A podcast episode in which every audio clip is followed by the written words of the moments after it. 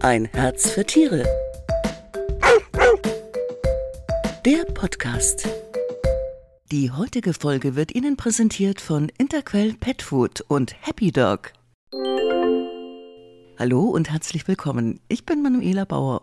Nachdem wir uns im Frühjahr über das Thema Nass- oder Trockenfutter, was ist gesünder für unsere Katzen unterhalten haben, wollen wir heute wissen, wie sieht es denn bei unseren Hunden aus? Was ist gesünder für sie und besser verträglich? Wo stimmt das Preis-Leistungs-Verhältnis und vieles mehr?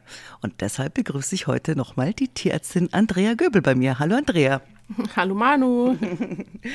ja, schön. Ähm, wenn man sich als Hundehalter dafür entschieden hat, den Vierbeiner mit einem Alleinfutter zu füttern, Andrea, dann wird mir ja vor die Frage gestellt, füttere ich Nass- oder Trockenfutter oder füttere ich beides? Wo sind die Vorteile, wo sind die Nachteile? Dabei kommt es sicher auch darauf an, habe ich einen kleinen oder habe ich einen großen Hund? Bei einer großen Rasse, wie zum Beispiel jetzt ein Rottweiler oder so, da wird ja eine reine Nassfütterung ganz schön ins Geld gehen, oder? Ja, also im Prinzip ist alles möglich beim großen Hund, beim kleinen Hund und jede Futterart hat so ihre Vor- und die Nachteile und es kommt auch so ein bisschen auf die Vorlieben des Hundehalters und des Hundes an. Trockenfutter hat auf jeden Fall den Vorteil, dass es leicht in der Anwendung ist. Also man macht den Futtersack auf, holt sich die entsprechende Menge an Futter raus und macht ihn wieder zu. Und dann kann man ihn auch so eine ganze Weile lagern. Mhm. Und ich produziere jetzt auch nicht so Berge von Müll. Also ich kann mich an eine Freundin erinnern, die hatte zwei sehr große Hunde, ein Labby und dann noch so ein Cane Corso. Und also da mit so Aludosen und so weiter, da, da kriegst du aber Müll zusammen die Woche. Das hast du beim Trockenfutter nicht, ne? Richtig, also so ein 30 Kilo Hund, der mhm. braucht so ungefähr ein bis anderthalb Kilo Nassfutter. Und wenn mhm. man das dann mal auf 800 Gramm Dosen umrechnet, da kommt dann schon eine ganze Menge zusammen. Mhm da hat man beim, beim Trockenfutter halt einfach den Sack, den man am Schluss dann letztendlich wegschmeißt. Wie sieht es denn mit dem Energiegehalt beim Nassfutter und beim Trockenfutter aus? Was ist denn geringer und was ist höher? Also ich weiß es schon, aber ich tue jetzt so, als wüsste ich es nicht. Ähm, ja, jetzt wird es ein bisschen mathematisch, ein bisschen kompliziert. Also wenn man das jetzt auf 100 Gramm äh, Nass- oder Trockenfutter sich anschaut, da ist dann letztendlich das Nassfutter, hat dann weniger Energie. Mhm. Aber man muss bedenken, dass das ja durchs Wasser verdünnt ist und der Hund dann dafür auch die, ja, sagen wir mal, drei- bis vierfache Menge davon fressen muss. Eben, das Wasser, dem wird ja Wasser entzogen, ne? Richtig, bei, genau. Bei Pro und äh, wenn, Produktion, ja. Mhm. Genau, und wenn man das dann vergleichen will, muss man letztendlich das Wasser wegrechnen. So als kleines Rechenbeispiel, ähm, also wenn man Nassfutter hat mit ungefähr 6% Fett und 20 äh, 80% Feuchtigkeit, dann entspricht es einem Nassfutter, äh, einem Trockenfutter mit ungefähr 27% Fett.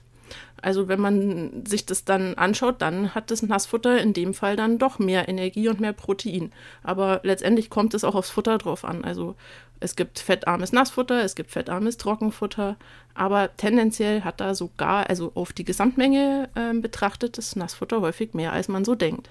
Mhm.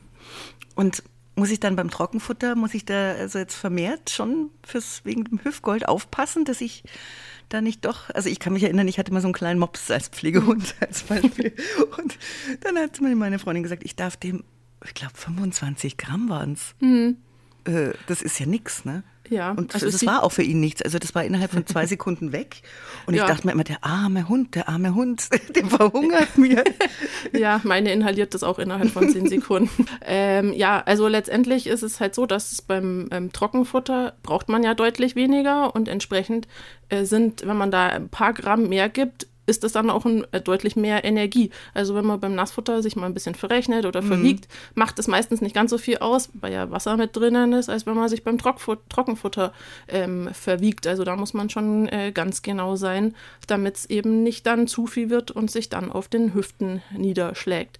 Dafür kann man schnell. Das geht ja. schnell. Ich habe ihn nach zwei Wochen habe ich ihn dann nochmal auf die Waage gestellt und er hatte echt zugenommen bei mir. Ne? Das war mir echt peinlich.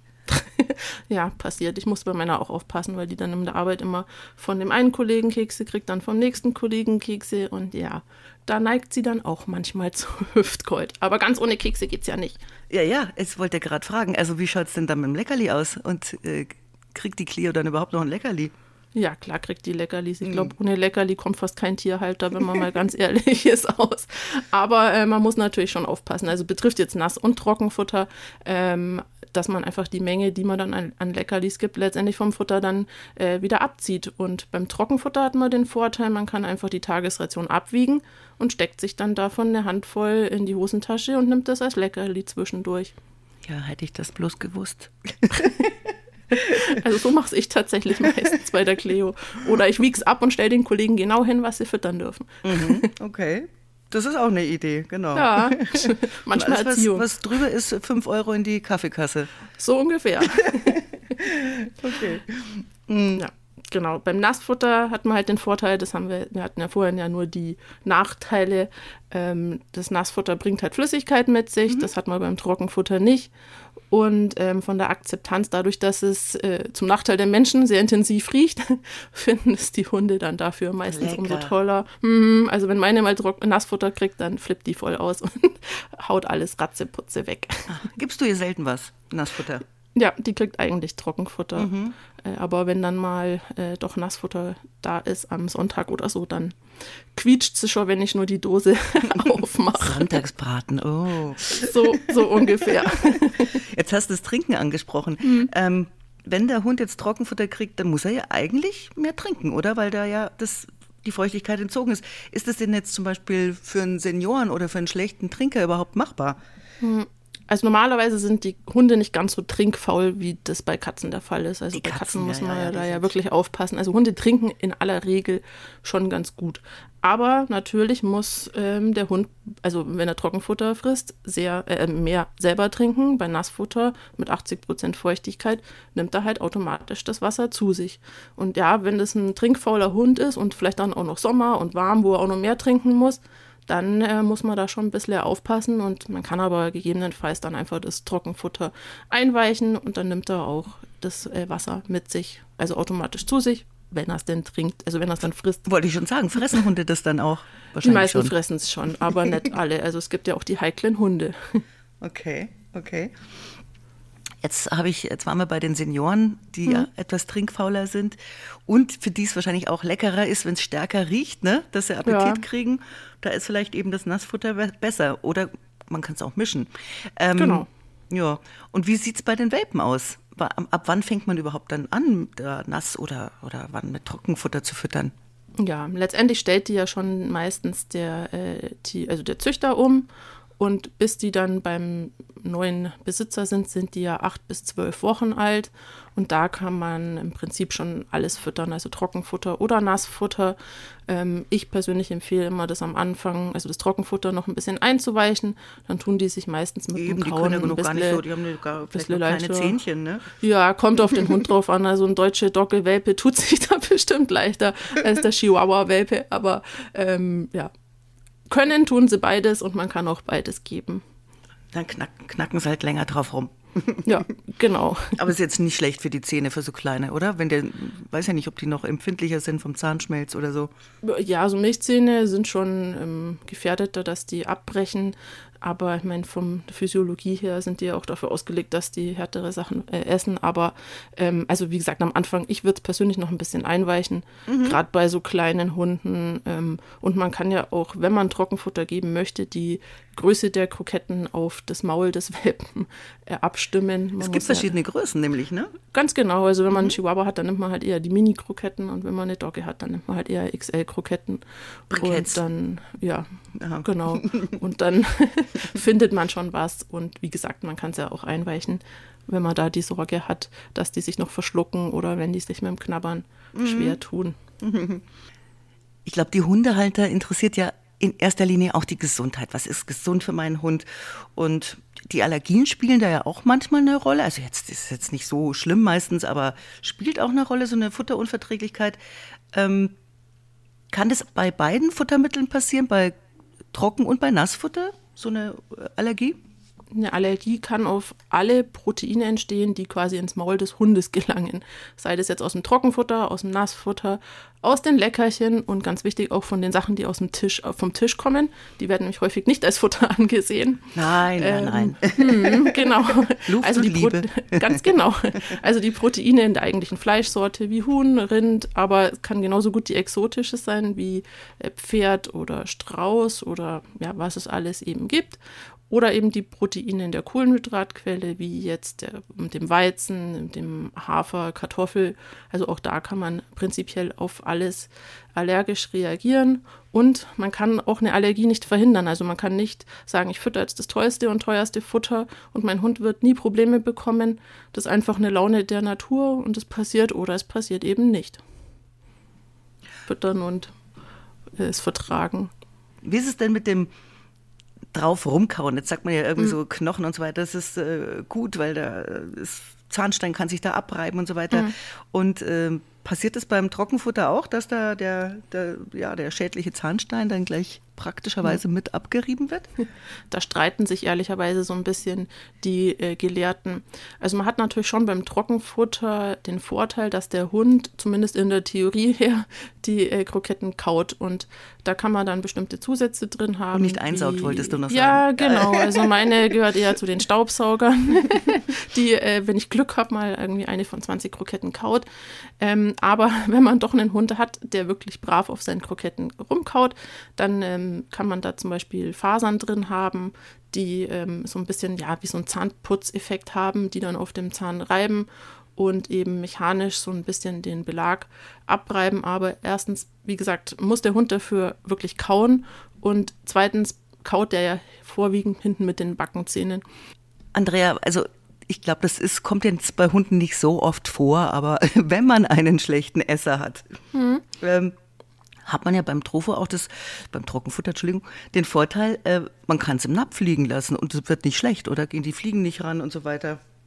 Ja, also bei normaler Raumtemperatur kann man das durchaus stehen lassen. Und wenn man einen Hund hat, der, der sich das schön einteilt, kann das von Vorteil sein, auch gerade zum Beispiel bei gestressten Hunden, wenn, also bei Rüden habe ich das zum Beispiel manchmal in der Beratung, dass mhm. wenn da die läufigen Hündinnen in der Nachbarschaft sind, dann haben die gar keine Zeit zum Fressen und nachts, wenn es dann Kein ruhig Appetit. wird, dann, ja, fressen die manchmal, weil sie halt einfach zur Ruhe kommen. Oder frustriert dann, sind. Ja, zum Beispiel. Also dann kann es eben von Vorteil sein, wenn das den ganzen Tag äh, zur freien Verfügung ist und sie sich das selber einteilen können. Man muss halt die Gesamtration dann ein bisschen mehr im Auge behalten und gucken, wie viel hat er wirklich gefressen. Hat er zu viel, zu wenig? Ähm, also muss man auch schön abwiegen. Also vor allem dann, wenn man einen übergewichtigen oder untergewichtigen Hund hat. Ja, um einfach sicher zu gehen, dass er auch wirklich genug gefressen hat. Oder nicht zu viel. Genau, und wirklich, es gibt ja auch immer die, die Messangaben ne, auf den Packungen, auch beim Trockenfutter und dann noch mhm. vielleicht noch ein Be Becher dabei und dann wie viel wiegt er und dies und das und jenes.